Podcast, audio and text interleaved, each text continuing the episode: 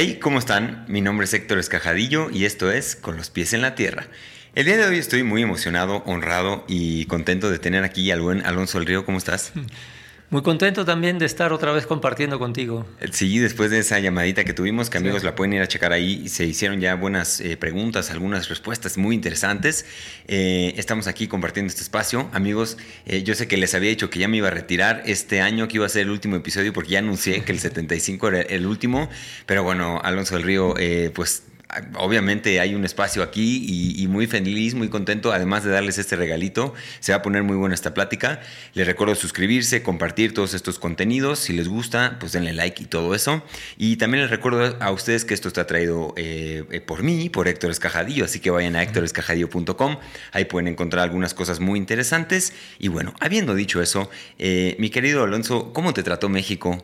cuéntanos un poquito cómo estuvo esta visita. Si tuvieras que ponerle un título, ¿cuál sería? Eh, en términos generales, o sea, más de 25 años que vengo a México y que pues decir que es mi segunda casa es poco, en el sentido de que siempre me he sentido más querido que en mi casa. Así que es la pura verdad y me siento muy feliz siempre que aparece la oportunidad de, de venir a esta tierra. Excelente. ¿Título de esta visita en particular cuál sería? Eh, pues yo creo que fue el Festival de Música Alquimia y también, digamos, la primera presentación en pantalla grande de la película de los cuatro altares. Ok, excelente. Eh, ahorita vamos a estar compartiendo cómo verla y demás. Vámonos por partes, mi querido eh, Alonso. ¿Qué dirías que es una cosa que, que hace, o, lo, que hace más parecido a México y Perú? Si tuvieras que encontrar algo, un elemento específico que nos hace hermanos, ¿cuál sería? Yo creo que a pesar de los 500 años de colonia, imperialismo, capitalismo, neoliberalismo, la fuerza de su cultura, de su cultura popular, eh, es increíble, ¿no? tanto en Perú como en México, y es por eso que también yo lo veo como que son dos países que tienen una trayectoria tan parecida en la que a pesar de todo eh, las tradiciones han podido mantener increíblemente vivas.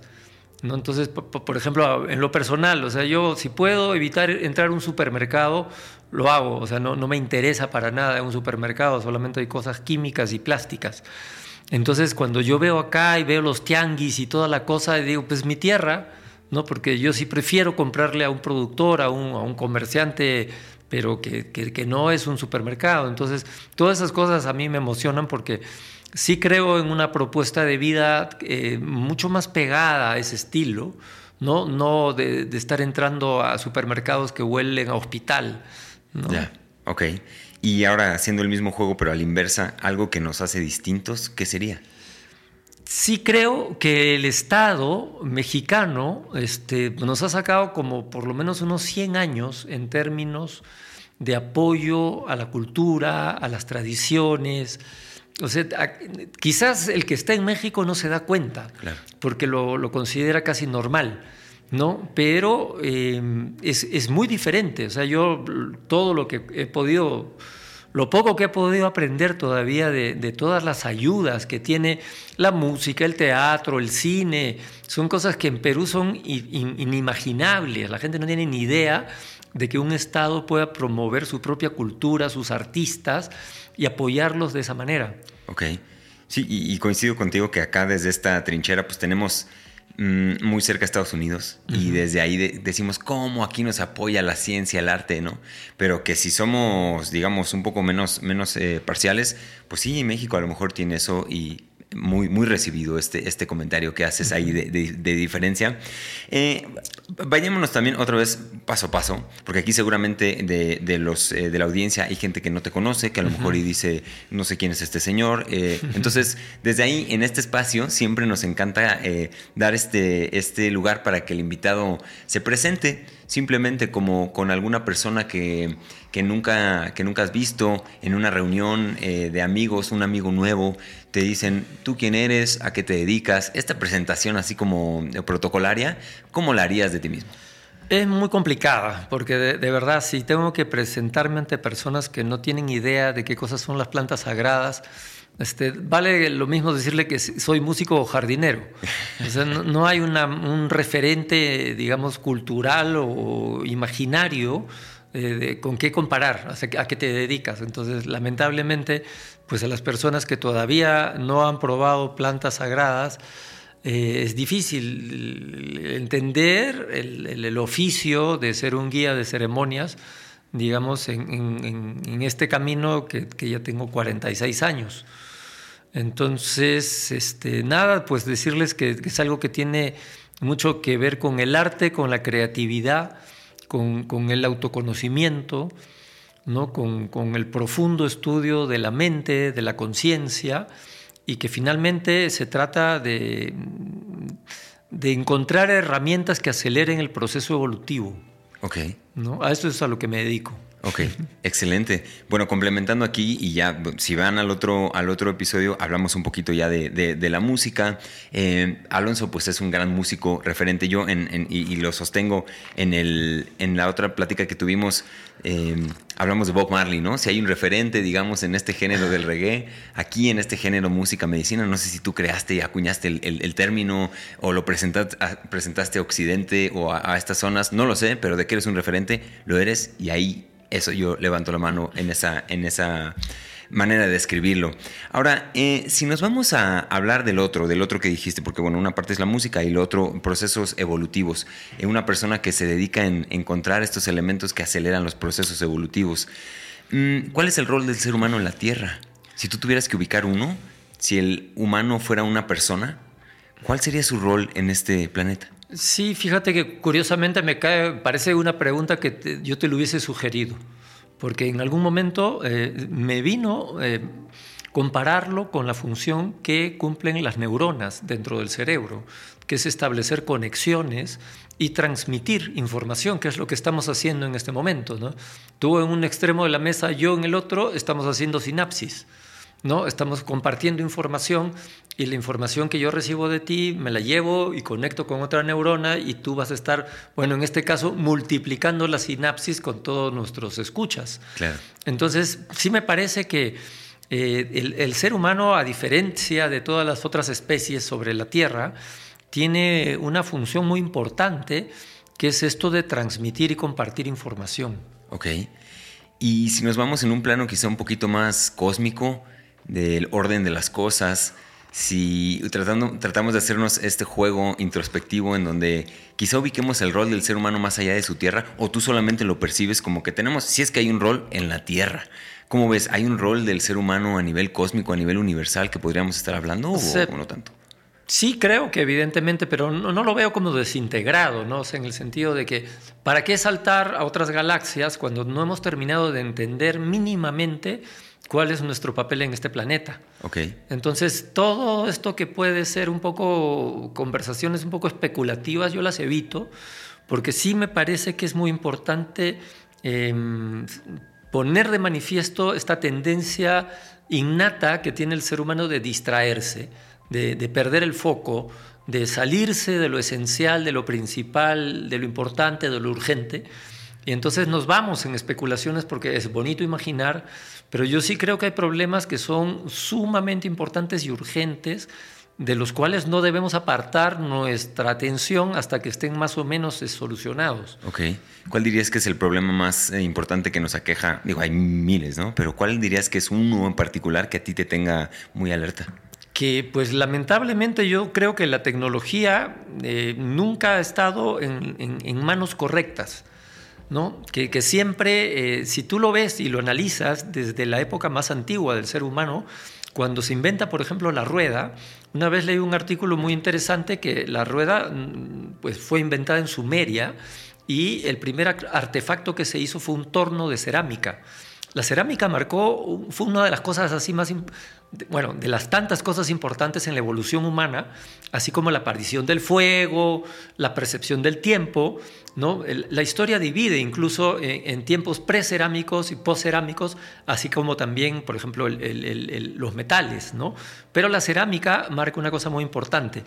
¿Qué pasó cuando vieron el torno de cerámica? ¿No? Vino un tipo, dijo, ah, este torno, si en lugar de estar así, horizontal, lo pongo vertical, rueda y si lo hago jalar con unos caballos, yo me puedo subir ahí y mandar 400 flechas. Entonces, la tecnología inmediatamente tuvo una aplicación militar y esto se ha mantenido así en los últimos 7.000 años. Entonces, cualquier invento nuevo que surge a nivel tecnológico, primero es probado a nivel militar. Cuando esto ya se vuelve tecnología obsoleta, eh, se, vuelve tecnología comercial. O sea, hay gente que todavía tiene, eh, digamos, el, el, usufructo de la patente y durante mucho tiempo, y al final, al final de la cola, llega para beneficiar a las personas de diferentes maneras, ¿no? Pero como que yo creo, honestamente, que la tecnología tiene que estar al servicio del bien común, ¿no? no de los grandes intereses de las corporaciones, porque es lo que está pasando en estos momentos, por ejemplo, con el caso de la neurociencia. Es una ciencia maravillosa que te explica el comportamiento fisiológico del cerebro. Pero ¿qué es lo que hacen con esta información? O sea, inmediatamente crearon una pseudociencia que es el neuromarketing, que lo que hace es enseñar a las personas a manipular a los consumidores.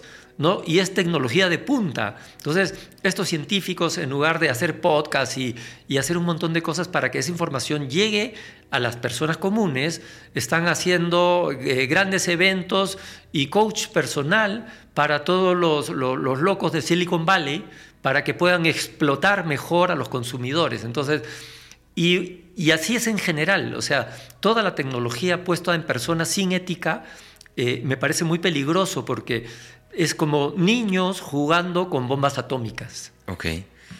Y si tú estuvieras en el em, consejo, digamos, que rige quién eh, domina la tecnología, hablando así como haciendo un ejercicio, ¿no?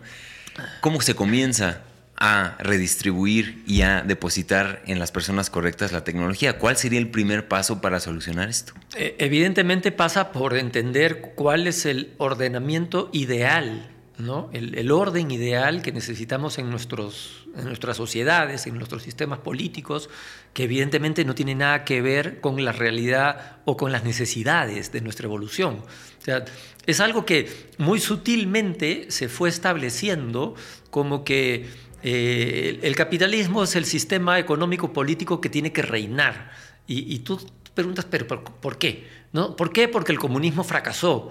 Entonces, y no hay, o sea, somos tan brutos que no podemos crear una, un, sistema alternativo que permita, digamos, todas las libertades de emprendimiento, de expresión, todas las libertades, pero a la vez darnos cuenta cómo la concentración del poder es lo más nefasto que le ha podido pasar a la humanidad.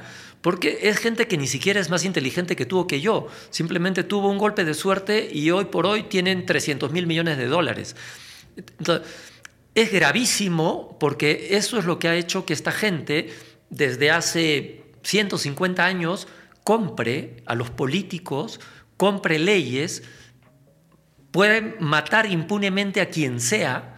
¿no? Hay, hay, casos concretos como el de la familia Sackler, esos que inventaron una serie de medicamentos en base al opio, eh, volvieron adictos, mataron a gente por sobredosis y al final no pasó nada. Ellos con, con, argucias legales lograron mantener casi la totalidad de su patrimonio y es una de las familias más ricas del mundo. O sea, masacran miles, o sea, millones de personas en el mundo y esa gente siempre fue intocable. Yo creo que este esquema se repite porque eh, ha habido evidentemente una inversión muy grande a nivel mediático de, implantar ¿no?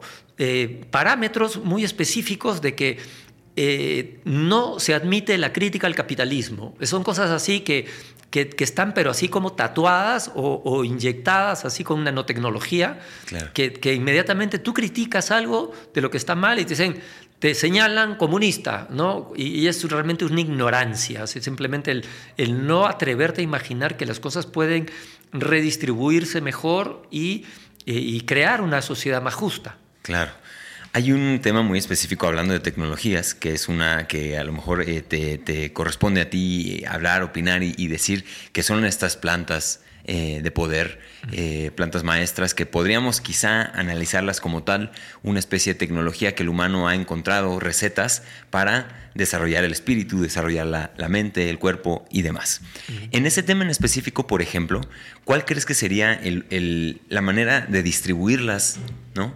De distribuir, ¿de qué manera sería una manera óptima? Por ejemplo, de distribuir a la ayahuasca. ¿De qué manera es la mejor práctica desde tu punto de vista?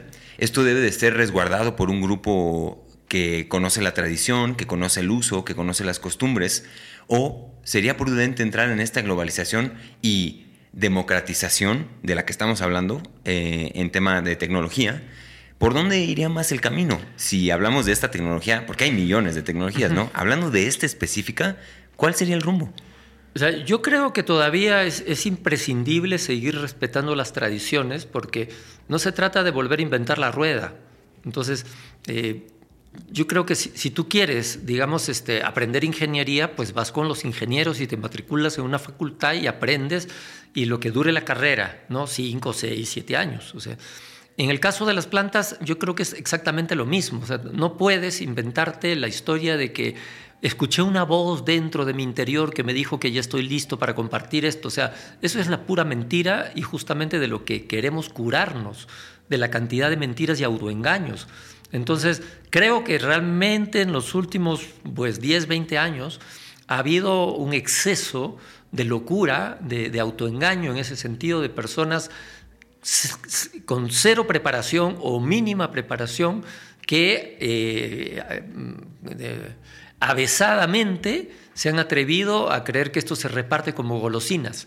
Entonces, esta idea de como de democratización, sí, pero, o sea, ¿quién tiene la responsabilidad? O sea, ¿qué, ¿cuál es tu responsabilidad cuando eh, se muere una persona en una ceremonia? ¿no? O sea, en 46 años a mí no me ha pasado. A mucha gente sin preparación sí le ha pasado.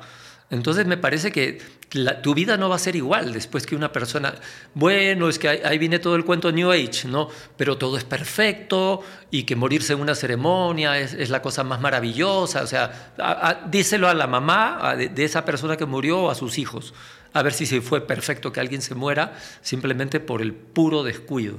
Claro. Sí, es delicado, es delicado y cuando nos entramos a detalle podemos entender que sí es importante que haya alguien que regule, ¿no? Un organismo regulador de tal o cual cosa sin caer en solamente para unos, porque entonces estaríamos jugando este mismo juego quizá de lo que hace el, lo que hablabas del, del, ejército, ¿no? Que agarra tecnologías y las convierte para destruir. Cuando cae en manos de pocos, tenemos el riesgo de esto, de que esta persona tiene que ser impecable si se democratiza, si se abre, si se hace un órgano, digamos, como grupal que regule cómo esto funciona, podemos estar más cerca de una distribución perfecta, ¿no? En ese sentido. ¿Qué Digamos, teóricamente sí, pero estamos hablando de jerarquías de conciencia. O sea, esto no, no tiene nada que ver, digamos, con una democratización, o sea, porque existen visiones antiguas que son más amplias que las visiones modernas que permiten, digamos, eh, entender espacios en donde sí existe y es necesario cierta igualdad y entender otros espacios en donde la jerarquía es vertical e incuestionable. ¿no? En el sentido de que una persona que tiene más conciencia que otra persona no está sujeta a una decisión democrática. Y esto es un hecho que funcionó en el pasado, funciona en el presente y funcionará en el futuro porque es la pura verdad. Entonces, no porque mil personas equivocadas te digan que las cosas se deben de hacer de una manera, van a cambiar la opinión de una persona que tiene la conciencia, la inteligencia y la capacidad para encontrar otra forma distinta. Claro, entiendo. Entonces, eh, radica más en el nivel de conciencia de quien tenga estas, cosas. Mm. Em, de acuerdo. Ahora, siguiente, siguiente pregunta, si nos vamos a siguiendo ya esa línea. Porque ya hablaste tú que, y, es algo muy común, que hay mucha gente que está tratando de compartir, compartir, compartir. Me llega a mí algo y lo trato de compartir y entonces eh, está viendo un compartidero, sobre todo en, un país como el nuestro, ¿no? Que, resulta, a mí me gusta mucho pensar en, México y, particularmente la Ciudad de México como el centro, un centro muy importante en donde llegan muchas cosas, culturas, eh, ingredientes, alimentos. Aquí están llegando una cantidad de medicinas también y de plantas y de cosas. En ese sentido, tú que has caminado un camino de cuarenta y tantos años compartiendo estas, estas herramientas, ¿cuál es el error más grande que puede cometer alguien que comparte algo tan delicado como una herramienta de este tipo? Pues no prepararse adecuadamente, ¿no? Entonces, la realidad es que, volviendo al ejemplo del ingeniero, pues tú en cinco años obtienes un permiso para construir una casa o un edificio. Con el tema de las plantas es muy diferente, o sea, es que no depende de los años, pero sí creo que hay un mínimo de años que pueden ser cinco o diez años, porque así se dio tradicionalmente. Y, otra cosa importante también es que eh, el contexto ¿no? en el cual surgió todo este mundo de las plantas sagradas tenía su propia autorregulación, en la medida de que había un marco social muy claro, muy definido, que eran las comunidades indígenas en las cuales todo el mundo se conoce a todos y ese marco social es capaz de regular cualquier exceso, ¿no?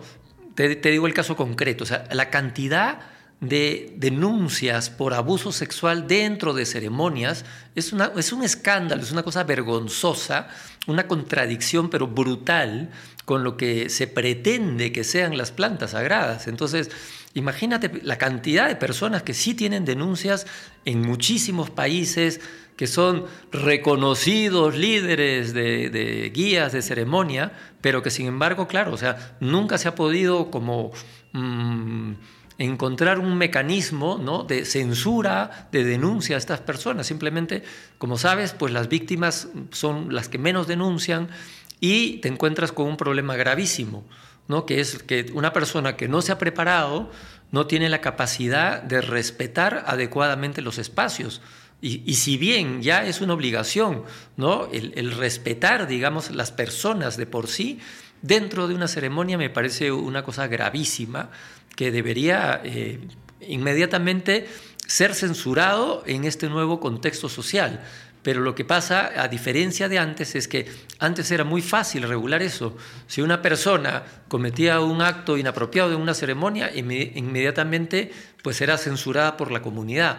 Ahora nadie se entera, nadie se entera. O sea, la, ventaja del anonimato ¿no? que te da la sociedad vivir en una ciudad de 25 millones. O sea, acá nadie es nadie. O sea, simplemente te puedes cruzar con un tipo que tiene mil pesos en el bolsillo con otro que tiene un millón. No, no, hay esos, esos canales de regulación social que, ¿no? que pueden validar o eh, suprimir, digamos, a, ciertas conductas que están atentando contra la sociedad. Claro, que de cierta forma en, las sociedades eh, modernas el rol, digamos, los gobiernos son quienes adquieren este rol, ¿no? Como de regulador, de, de juez, de qué sí se vale y qué no se vale. Ahora, estamos trabajando en muchas ocasiones en un marco de ilegalidad completa, porque no hay ni siquiera un, marco que regule estas cosas. Así es. Entonces, al no haber eso, lo que yo entiendo también es que nos orilla como sociedad a ser todavía más partícipes. Así es. Si hay un abuso, denunciarlo. Así es. Si hay alguien que no está haciendo el trabajo, y no como para castigarlo y cancelarlo, porque también, también es algo que yo he escuchado y he visto recientemente. Eh, dentro de este mundo de las medicinas, si alguien se equivoca, a la hoguera. Sí. Y entonces, ¿en dónde dejamos 500 años de desarrollo, no? Esa es la cuestión, es cuál es la solución eh, que, deberíamos de seguir. Y es un poco, digo, eso me hace reflexionar eh, acerca de, los sistemas penitenciarios y de corrección de, quien, de quien hace mal, ¿no?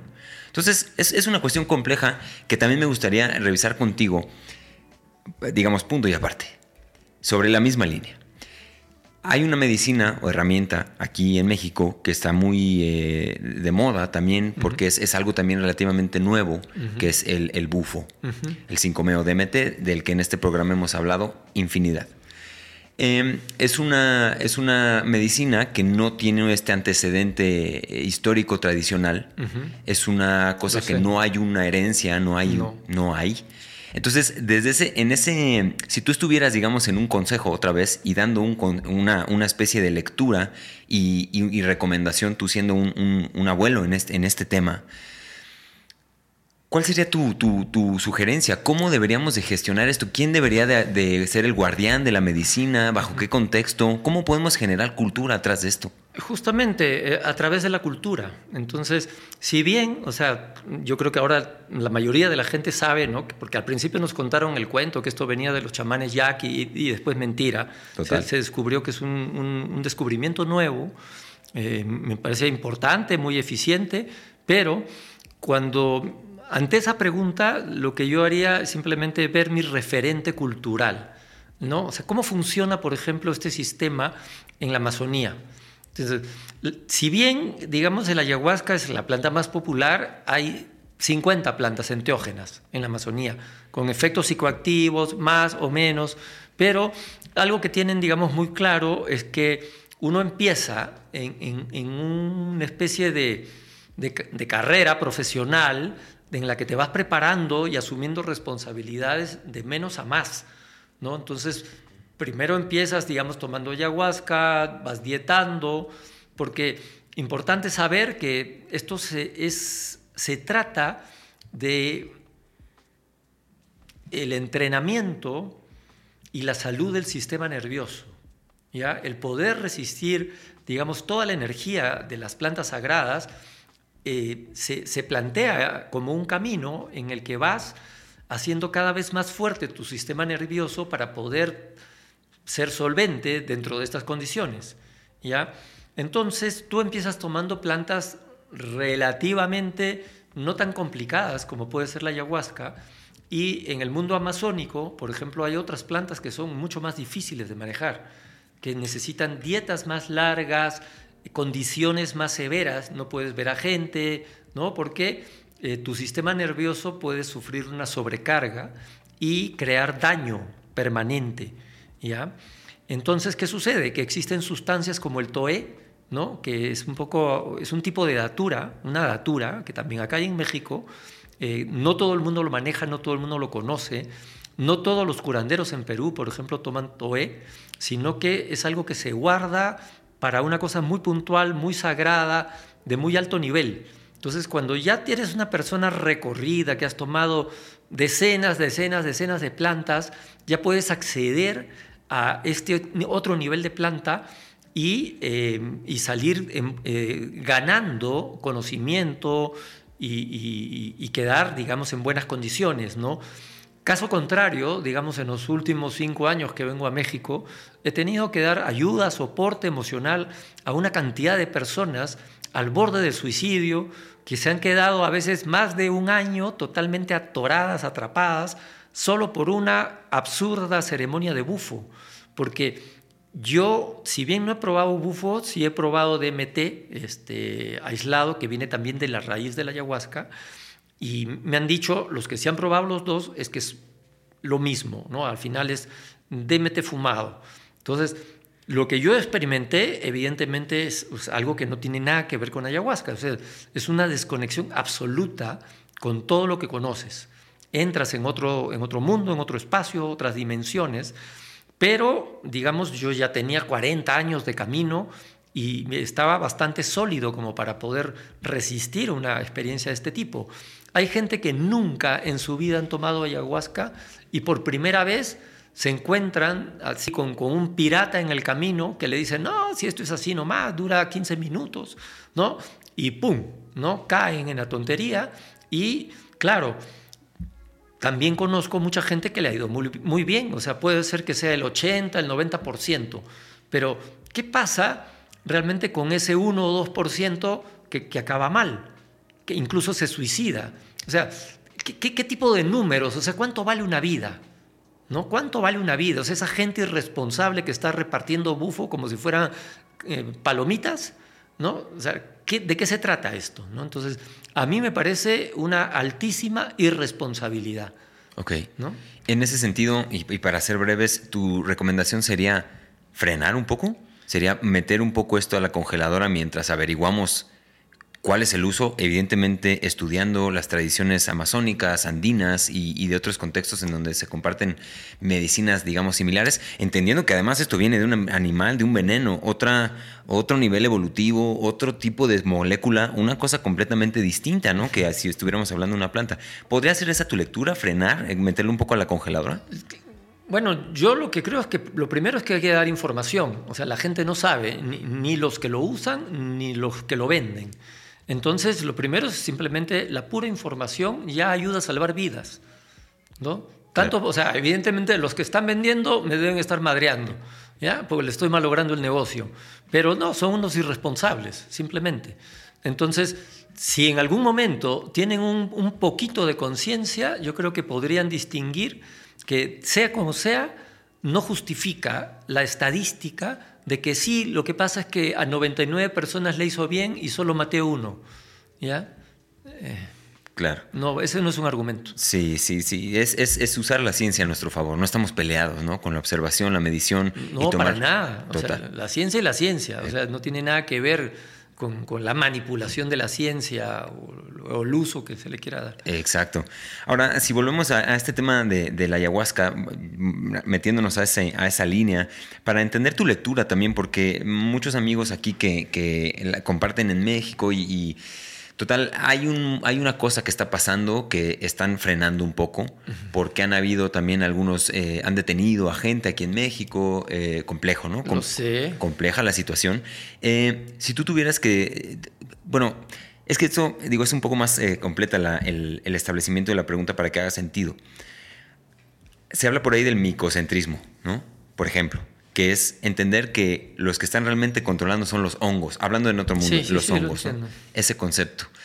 Y nosotros solamente somos el vehículo que está haciendo lo que la planta realmente quiere. Entonces, por ahí puede, podríamos pensar que hay una voluntad propia de la ayahuasca que está manifestando a través de nosotros, solamente haciendo el ejercicio para entender esto. ¿Cuál es el momento que vive la ayahuasca en el mundo, en nuestros países? Si tuvieras que titular esta etapa, si lo pudiéramos ver desde fuera, ¿Qué está pasando ahora? Bueno, son varias preguntas, ¿no? Eh, lo primero que respondería sería, en general, no solo la ayahuasca, o sea, todo lo que existe tiene una información de evolucionar.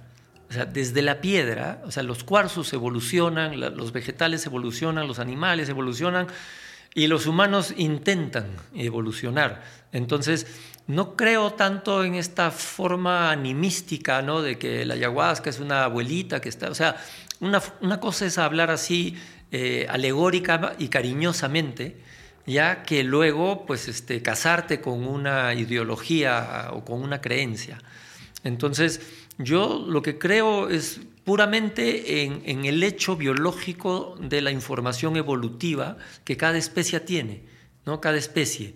Y así los animales, los humanos y las plantas. Entonces, ¿qué quiere la ayahuasca? Evolucionar.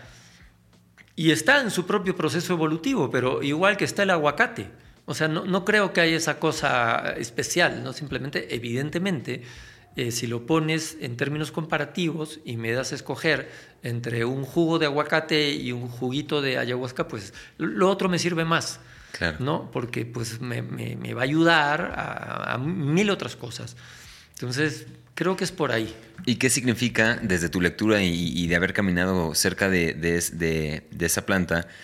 ¿Qué implica la evolución para la ayahuasca misma? O sea, como a lo mejor eh, la jirafa implica que crezca aún más el cuello, para la ayahuasca, ¿qué sería? Exactamente no lo sé. No lo sé. Este, ¿Cuál es, digamos, el, derrotero evolutivo de una planta? Eh, en principio, uno lo que puede encontrar es que pues, lo primero que, que aprendes es adaptarte en, digamos, en la, ciencia de la evolución, la especie que no se adapta muere. ¿no? Y, ahí es un poco el, tema también con el humano, ¿no? pero adaptarnos a qué. Esa es un poco también la historia. O sea, si tú ves que de pronto la propuesta que de, futuro que le están dando a la humanidad es una cosa totalmente desarraigada de, todo cuanto hemos venido em, transitando ¿no? en, los 8 millones de años que aproximadamente tiene el ser humano y que de pronto en 50 años nos quieren sacar ¿no? de todo ese camino, de toda esa naturaleza, de todo ese contacto con la madre, es un poco como, ah, imagínate pues, es como lo que hace el sistema médico, que agarran al bebé y apenas da a luz la madre, lo, separan de la madre y lo meten en una congeladora o en una calentadora, sea lo que sea. El, tema es que yo creo que el ser humano tiene que vivir todavía esta etapa infantil de evolución eh, totalmente pegado a la madre tierra, o sea, la información está allí. En la medida que nos alejamos de ella, justamente perdemos la información evolutiva y por eso nuestra brújula está totalmente torcida. Es como que pusieras un magneto al lado de una brújula. Imagínate, ese magneto es simplemente el poder económico. Con eso manipulan absolutamente todo. Y yo sí creo que el ser humano, fuera de las leyes de la naturaleza, está perdido. Ya. Me imagino perfecto al, bebé, ¿no? Con la, mamá. Si nos vamos en un plan un poco más humanidad, eh, justamente nuestra madre es, es, ella y estamos separada en una, en una etapa ahorita de, niñez o adolescencia temprana. Estamos tratando ya de manejar un coche o de irnos a hacer cosas que no tenemos la información y requerimos estar ahí cerquita. Eh, ahora, en, en este ya última pregunta en este, en este sentido y Digo, esto se liga mucho con, el tema de la película también, porque mm, ayer, ayer vi una parte, no la, no la terminé, y me encanta porque me la estoy saboreando la segunda parte, pero eh, hay, un, hay un elemento activista muy, muy presente, ¿no? Un elemento político activo de, hacer entender que no se trata solamente de una ceremonia en donde vas, y, sino que es una cuestión incluso eh, con repercusiones ecológicas muy grandes e importantes. En ese sentido, ¿cómo ilustras una manera, digamos, responsable de tomar ayahuasca con la ecología en mente? En otras palabras, ¿qué consideraciones puede hacer una persona que quiere tomar ayahuasca y está en su derecho, ¿no? Quizá. Eh, ¿qué, qué consideraciones ecológicas puede hacer cuando decide ir a tomar ayahuasca? No entiendo bien la pregunta porque pues creo que tiene dos partes, ¿no? Uno en relación, digamos, a la sostenibilidad que pueda tener la medicina. Yo creo que para no, no mentir, ¿no? Yo creo que en este caso puntual, lamentablemente, pero para bien de la ayahuasca, el mercado se ha encargado de regular en la medida de que pues este, en cinco años Tú puedes, este, o sea, puedes plantar ayahuasca y en cinco años tener una planta bastante madura que te permita eh, encontrar sostenibilidad. Desde el punto de vista personal, o sea, eso es un punto. El segundo punto es evidentemente el, el punto de vista personal, o sea, cómo cambia la percepción de la persona frente a su responsabilidad de que estamos llenando el planeta de basura. Entonces, si la medicina no llega a eh, concretar cambios importantísimos en tu consumo y en tu forma de producción, ¿no? yo creo que no sirve de nada, porque se supone que esa planta está hecha para generar conciencia, no solo de una fantasía o de una imaginación espiritual, sino de la principal relación que tenemos en este planeta que es con la Madre Tierra. Entonces, si no llegamos a ese punto de comprometernos y, que cada persona sea un activista en pro de defender los derechos de la madre tierra, yo creo que no entendimos nada y que no vale la pena seguir tomando, porque simplemente eh, la mente del ser humano es tan complejo que puedes ir por el lado de la derecha, de repente te sanas, y por el lado de la izquierda te confundes, o al revés. No, es una alegoría, no se lo tomen este, de, político. eh. Sí, como, como un consejo de, votar en las próximas elecciones. ¿ya? Puede ser, eh, más bien, puede ser al revés. Eh, sino que por ahí va la cosa, ¿no? que uno tiene que ser plenamente consciente de, de cómo se va incrementando tu responsabilidad en la medida que tu conciencia va creciendo. Claro. Sí, entiendo tu respuesta como estas dos partes, ¿no? O sea, primero hablando de, la medicina misma, que hay repercusiones ecológicas, pero que dices que pueden estar bien resueltas si se hace una producción, digamos, responsable y ética, ¿no? Y por el otro lado, este otro cambio de paradigma que puede llegar a ocasionar la medicina para con la tierra misma. Entonces son en esos dos, en esos dos lados las, repercusiones y implicaciones que, hay que tomar en cuenta, ¿no? O sea, y en ambos, en ambos lugares es importante considerarlo antes de, asumirlo. Siguiente pregunta en, el tema, vámonos a cambiar un poquito ya más de, esto, de lo que pasa cuando tomamos la medicina. Y hay una cosa muy particular en donde creo que convergen mucho de los, de los, eh, del desarrollo, de los avances, del impacto de este tipo de trabajos y, y desarrollos, que es nuestras relaciones. Se escucha mucho hablar de relaciones, mucha gente cuando toma es por mis relaciones.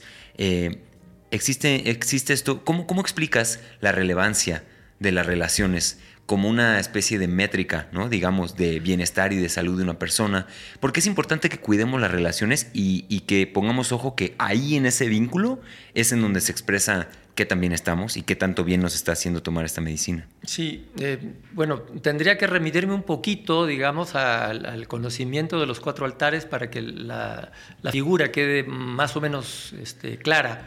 ¿No? Entonces, lo primero es entender que equivocadamente a lo que la mayoría eh, llama mente, ¿no? Para mí la mente incluye el cuerpo. No sé si esto lo vimos en la charla anterior, pero entonces yo creo que la mente es cuerpo, emociones y pensamientos, en ese orden, en la medida que cada uno representa un nivel de conciencia y un nivel de vibración eh, que se ordenan.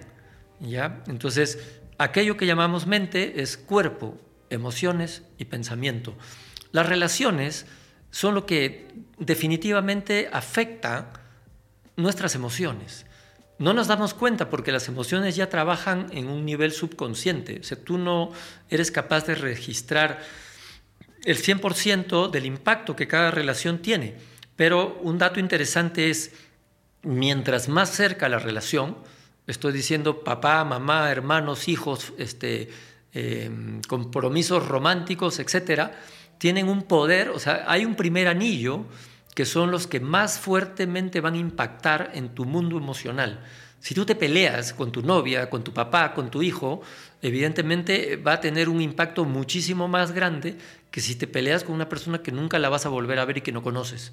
Simplemente. O sea, no te importa que esa persona hable mal de ti, no, te afecta. O sea, le dices, bueno, chao, y punto. Entonces, eh, el impacto de la cercanía de nuestras personas es determinante. Y eso se queda alojado. Entonces, por eso la necesidad de cuidar, sobre todo las relaciones más cercanas, porque son las que más nos afectan. Y yo estoy segurísimo que en, muy poco tiempo esto, bueno, una vez que realmente se libere la ciencia de los intereses económicos de las corporaciones y se pueda replantear eh, el, el concepto de ser humano, te vas a dar cuenta que la gente va a cuidar más las emociones que el cuerpo porque son las emociones las que van a determinar el estado de salud, incluso la del sistema inmunológico. Entonces, simplemente con un sistema inmunológico fuerte vas a reducir al 10%, todo tipo de consumo de medicamento químico. No tomo un medicamento químico hace 20 años, simplemente trato de cuidar mis relaciones. Claro, ok, pues muy amplia y redonda la, respuesta, muy interesante para indagar un poco más en esto, en las relaciones y una relación que muchos ignoramos, eh, que es la relación también con nosotros mismos, con nuestras propias emociones, con nuestros propios pensamientos y con nuestro propio cuerpo. Eh, evidentemente, en, ambos planos es, es, relevante, ¿no? Mm, siguiente pregunta, y metiéndonos ya en un tema aquí que es uno de los que ah, se manifiesta mucho en estas relaciones por lo menos interpersonales e intrapersonales, una palabrita también muy, muy, eh, muy breve que, quería discutir contigo. Y eso es el perdón. ¿Cómo se comienza a perdonar? Es complejo porque mm, todo el impacto emocional que recibimos ¿no? se va alojando en diferentes niveles de profundidad. O sea, el que una persona que no te importa pues un día hable mal de ti o no te salude, va a quedar registrado en niveles muy superficiales de tu subconsciente, no te importa. ¿Ya? Sin embargo, las heridas emocionales que más te han afectado están en, en niveles del subconsciente muy, muy, muy, muy profundos. Se queda atrapada esa energía a manera de una herida. Y para poder liberar esa energía, uno tiene que encontrar cualquier manera de poder llegar a un nivel de profundidad similar a donde está atrapada esa energía para que esa energía se pueda liberar. Generalmente es a través del entendimiento, de la comprensión. ¿no?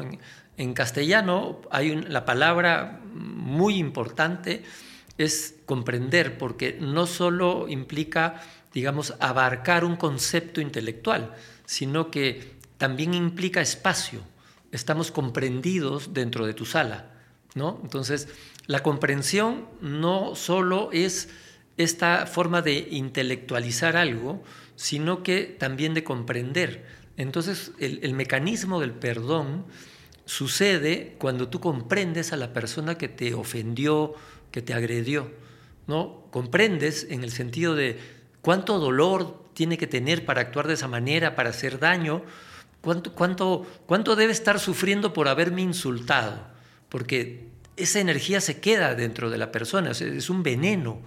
Cuando uno piensa mal o habla mal de una persona, quizá le llega el 10% de esa energía a la persona y el, y el 90% te lo quedas tú.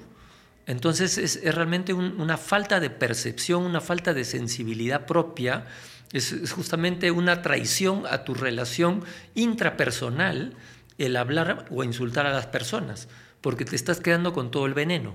Es una traición, es alta traición hacia ti mismo, pero nadie se da cuenta uno cree que se está desahogando al insultar a una persona.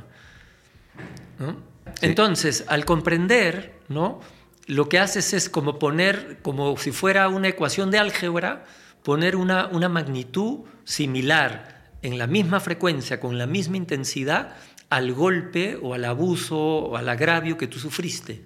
Cuando tú lo comprendes, lo que haces es salir de la forma de la, de la zona de confort y ampliarla y convertirla en una nueva zona de crecimiento.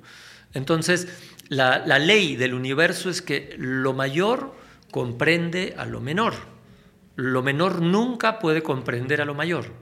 Entonces, el hecho de perdonar necesariamente hace que tu conciencia crezca. Y yo creo que eso, solo ese hecho ya vale la pena eh, poner en práctica el perdón en, las, las los días de nuestra vida. O sea, es, para eso hemos venido. Yo creo que es el mecanismo de crecimiento, el mecanismo de evolución. O sea, el que no perdona simplemente pues se revienta. O sea, ni siquiera es porque la otra persona merezca o no merezca el perdón, es porque tú no mereces quedarte intoxicado con, con esa energía de, ah, esa persona no la voy a perdonar nunca. Ya, pobre de ti. Ya, total. Oye, últimas dos preguntitas de, este, de este bloque antes de pasar a las de cierre, que todos los invitados responden en este espacio. Un par de cositas. Em, ¿Cómo le explicas a un niño estos dos temas? El primero, memoria antigua. ¿Qué es la memoria antigua? Sí, bueno, concretamente en, la canción de Abre de Corazón hay una alusión a eso, ábrete de memoria antigua, ¿no? Pues yo creo que implica mucho, ¿no? Yo creo que existe, por ejemplo, este, más allá de la cosa fisiológica de la memoria de corto plazo, mediano plazo, largo plazo, sí creo que existe una memoria emocional, una memoria corporal, pero también existe una memoria celular y una memoria atómica. Pensar que los átomos que en este momento conforman tu cuerpo, probablemente hace 200, 300 millones de años pertenecieron a un dinosaurio. Son los mismos átomos, o sea, nada ha cambiado. Y si eso tiene memoria, imagínate el potencial de memoria que tenemos. Y, cambia la, palabra memoria por información. O sea, estamos repletos de información. Es más, somos información. Entonces, sí, o sea, lo de memoria antigua suena un poco poético, pero sí creo que hay una base científica en eso. Última, ahora sí, y en este mismo tenor de eh, alguna canción y tal, la preferida aquí de la gente y demás, ¿Cómo explicas a un niño lo que es el abismo? Son varias cosas, ¿no? O sea, lo, primero es em, manifestar una de las características de la vida que quizás a muchas personas se les pasa por alto, que pues lo más característico para mí de la vida es que es una gigantesca dualidad. Entonces, es, es abismal la dualidad que uno llega a apreciar en la vida, en, términos de, de, luz, oscuridad, eh, bondad, maldad, eh, pobreza, riqueza. ¿No? O sea, no, puede ser que hay personas que tienen que vivir con 100 pesos al día y, otros que tengan millones. Claro, ilimitado. Entonces, te das cuenta que la vida está asignada por, por esta característica de la dualidad, que em, pues uno tiene que aprender a vivir, ¿no? a, manejar incluso esta dualidad. Yo creo que eh, en física, por ejemplo, está el, concepto de diferencia de potencial. ¿no? Así como, por ejemplo, si tú tienes una roca en una montaña, ¿no? Tiene una energía potencial que mientras esa roca no caiga por la montaña, eh, no se manifiesta. Igualito es lo que pasa en el caso de una hidroeléctrica. O sea, tú tienes agua arriba y en el momento de soltarla, tú puedes generar una cantidad inmensa de energía por la diferencia de potencial que ocupa la masa en el espacio. ¿ya? Lo mismo sucede, digamos, en todas las otras esferas de la vida. ¿no? Así que esto yo creo que es una de las cosas fundamentales. Si se puede entender. Eh, o sea, eso es el abismo, ¿no? Aprender a manejar la diferencia de potencial entre el amor, el dolor, la felicidad y, y todo lo que hay ahí, ¿no? Ok. Excelente. Pues muy completas tus respuestas, mi querido Alonso. Me dejas con ganas de otras tres horas más. Eh, aquí, amigos, bueno, eh, como les dije, dos cosas. Estamos eh, haciendo un, episodio extemporáneo. Ya les dije que ya no íbamos a hacer. Hicimos uno, vamos a hacer uno más cortito. Ya estamos muy cerca del cierre, porque evidentemente aquí Alonso tiene que continuar con sus compromisos. Ya se va a regresar a Perú, está ya muy cansado. Por todas esas razones, vamos a darle velocidad. Vámonos al final. Ha sido un agasajo tenerte aquí, mi querido Alonso. Vámonos a las de cierre tenemos 10 minutitos más o menos para que, para que le demos a eso. La primera pregunta es la siguiente. Si el ser humano fuera una persona, ¿de qué estaría enferma esta persona? Si es que estaría enferma. Pues yo creo que mm, decir una sola enfermedad nos quedamos cortos. ¿no? Yo creo que está enfermo de diabetes, de Alzheimer, de Parkinson, de cáncer y, una lista más de enfermedades. Eh, o sea, la sociedad está enferma y yo creo que una de las peores enfermedades o de las peores condiciones que tiene un enfermo es no reconocer la gravedad de su propia enfermedad. Esos son los que se van a morir pronto.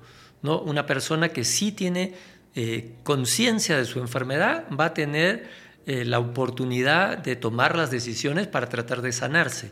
Entonces, por eso que esto de la crítica al sistema ¿no? que, todos los, capitalistas saltan hasta el techo, ¿no? porque no se dan cuenta que es la sociedad pensando a través de sus heridas, de sus enfermedades, que los contrata como perros guardianes para defender un sistema corrupto, colapsando, y que no les permite ver lo enfermos que están.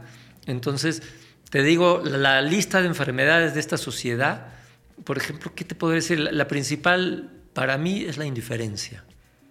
Okay. El que no te importe qué, está pasando en Medio Oriente, que no te importe qué está pasando acá, que no te, que no te importe nada.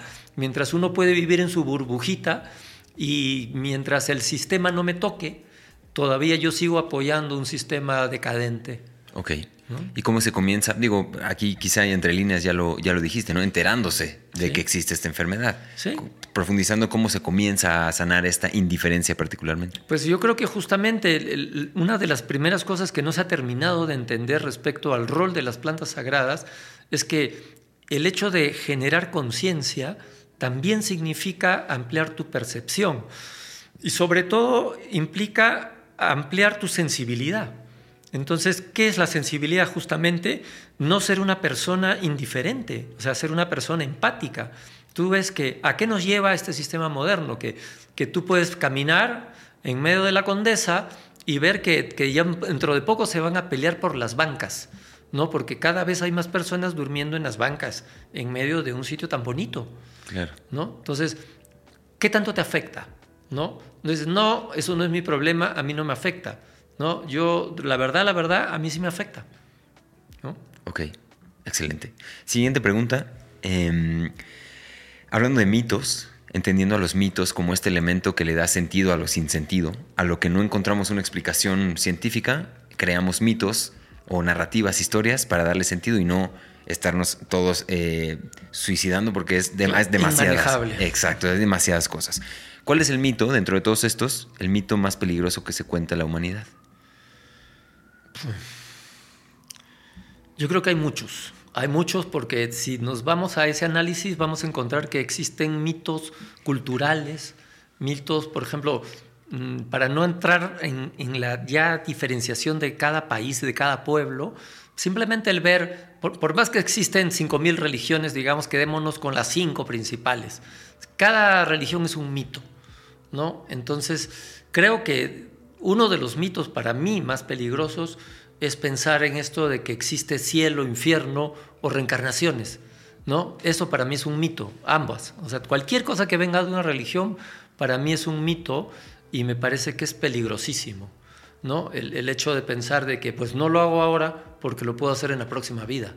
Entonces, esas cosas a mí me parece totalmente desacertadas, ¿no? Porque había una frase que leí hace poco por ahí que decía, solo tienes dos vidas, ¿no? La segunda empieza cuando te das cuenta que solo tienes una. Total. Nada que agregar. Ahí, siguiente pregunta, a una versión un poco más joven, porque la que ahora tengo enfrente es bastante joven, pero una más joven todavía, una versión más joven de ti, ¿qué mensaje, qué consejo le mandarías si tuvieras línea directa con ese Alonso más joven? ¿Qué le dirías? Bueno, yo creo que tiene que ver mucho con la última respuesta, ¿no? Es que la percepción del tiempo es increíble, ¿no? Porque así como en realidad todo lo que percibes es una experiencia absolutamente subjetiva, la, neurociencia ya llegó a esa conclusión de que todo lo que ves, o sea, el rojo que tú ves no es el rojo que yo veo. Y así es con todo. El sonido que tú escuchas no es el sonido que yo escucho. La palabra que tú escuchas no es la palabra. O sea, el contenido de la palabra no es igual. Así es con todo. Entonces, em, ¿qué era la historia? ¿Qué consejo le darías a una versión más joven de ti? El tiempo. En la percepción del tiempo que tiene un joven, ¿no? un niño, el tiempo es infinito. O sea, cuando tú le hablas, este, espérate tres meses que nos vamos a ir de paseo a la Riviera, este, tres meses no, o sea, no, me, no me hagas esa broma. ¿Me llevas o no me llevas? ¿No? Luego cuando tienes 25 años, tres meses es un buen plan, ¿no? Cuando tienes 60, tres meses es un día, ¿no? Porque conforme te vas acercando al final de tu ciclo biológico, la percepción del tiempo cobra un valor diferente que el que la poca conciencia de un niño tenía sobre eso. Entonces, cuando uno es niño, cuando uno es chavo, Todavía crees que tienes la vida por delante para hacer todo y aprender y reparar todos los errores absurdos que cometiste por irresponsable. Y no es así. Entonces yo creo que lo mejor que puede hacer un joven es enterarse de que en un momento vas a cerrar los ojos y vas a tener 70 años. Y no te, ahora ni me creas, pero cuando tengas 70 años, acuérdate de mí, porque eso es lo que pasa. Entonces, eh, hay una cancioncita por ahí que dice que no hay más grande dolor que el tiempo perdido. Ok, excelente, buenísimo consejo. Aprovechen su tiempo, que es, el tiempo es oro, pero del de, de veras. Ok, perfecto. Excelente. Última pregunta, mi estimado Alonso, la, clásica de este espacio. ¿Qué significa para ti vivir con los pies en la tierra? Em, pues eso, ser lo más consciente que pueda de todo lo que pueda. ¿no? Hay una frase que siempre repetimos porque nos parece muy importante, que es asociar el concepto de conciencia con responsabilidad. ¿no? Cuando ha empezado toda esta cosa New Age, o sea, sí, el despertar de la conciencia, yo, yo no seas ingenuo, tú no vas a despertar a nadie, tú no, menos vas a despertar a la conciencia, o sea, tú vas a despertar a la conciencia. Es tu ser dormido, tu mente dormida, la que poco a poco va a ser un mejor vehículo de la conciencia. Entonces, nos encontramos en una situación en la que mm, hay que aprender a usar correctamente las palabras. Aprender a usar correctamente las palabras, ser conscientes. Eso es para ti vivir con los pies en la tierra. Sí, ¿por qué? Porque el, el tema de la conciencia es que si tú lo ves como un equivalente de la espiritualidad, no tienes de dónde agarrarte, ¿no? Porque justamente todo ese concepto de la espiritualidad para mí está es pura ignorancia, es simplemente un refrito de repetir y repetir cosas que ni siquiera tienes de garantía de que lo dijo una persona iluminada porque la, la gran mayoría son fraudes. Entonces, la única forma real para mí de medir el nivel de conciencia de una persona es ver la responsabilidad que asume frente a su sociedad, frente a sus relaciones, frente a sí mismo. O sea, ¿qué responsabilidad tú levantas? Tu cuerpo, tus emociones, tus pensamientos, y cuando ya eso, cuando eres una persona responsable de esos tres niveles, ¿cómo, cómo enfrentas el ayudar a tu comunidad, a tu sociedad, a tu vecindario, a lo que sea? O sea, ¿qué responsabilidades asumes? Entonces, ahí nos dejamos de cuentos en, en la medida de que ya se dan parámetros concretos como medir aquello que antiguamente era imposible de medir. Entonces, vivir con los pies en la tierra es asumir cada vez más responsabilidades. Ok. Me encanta cerrar con eso, vinculando el tema de conciencia con responsabilidad. La conciencia por sí sola, ¿de qué nos sirve, no? muéstramela. Exacto. ¿Cuál es el punto? Excelente, mi querido Alonso. Pues ha sido un, como te dije por, por eh, llamada remota, era, para mí un sueño. Nunca lo pensaba, ¿no? Ahí hay un video en donde yo toco una canción de Alonso. Así empezó todo, en una experiencia, eh, así empezó, literal. Y me pone muy feliz que 75 episodios después hayamos estado aquí compartiendo un espacio, eh, pudiéndote hacer algunas preguntas, que te digo que yo tenía más, tenía bastantes más, pero bueno, ya serán para otra ocasión. Eh, mi querido Alonso, ¿en dónde pueden encontrarte? Ahora sí, último anuncio, película, libro, redes, cuéntanos. Bueno, en eh, realidad lo más importante es este, anunciar esto de la peli, porque sí creo que es muy importante también crear esta red, este vínculo de todas las personas que estamos apostando por un paradigma alternativo, ¿no? en el cual no nos interesa pelearnos con nadie, simplemente impulsar un paradigma en el cual creemos que esté eh, más cercano a la visión de evolución, cercanos a la naturaleza. Entonces de eso se trata la película, es un, tratar de juntar un mensaje poderoso compuesto de varios mensajes que es digamos, el uso responsable y correcto de las plantas sagradas, y ver cómo pues, el sistema moderno está impactando negativamente en la selva, em, destruyendo la selva para tomar el oro, que finalmente es cuando hay crisis económica, pues eh, el oro se dispara porque es lo único que le da un poco de seguridad a la gente.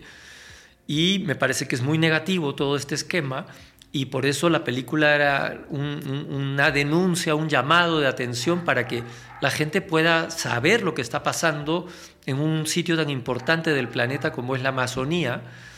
Y hemos hecho un, esfuerzo enorme, o sea, es una película que costó solamente, o sea, en cash, eh, medio millón de dólares, o sea, que quiere decir, y que evidentemente hay un montón, pero que en realidad vale mucho más que eso está técnicamente muy bien hecha, tiene todo lo mejor que se puede esperar de una película, pero sobre todo tiene muchísimos mensajes y es una película que está hecha para verse 10 veces, que te puede ayudar mucho, que se puede ayudar a reflexionar y que la pueden encontrar eh, en nuestra web, ¿no? Que, que, luego por ahí pones ahí el... En la descripción ahí lo van a encontrar. En la descripción.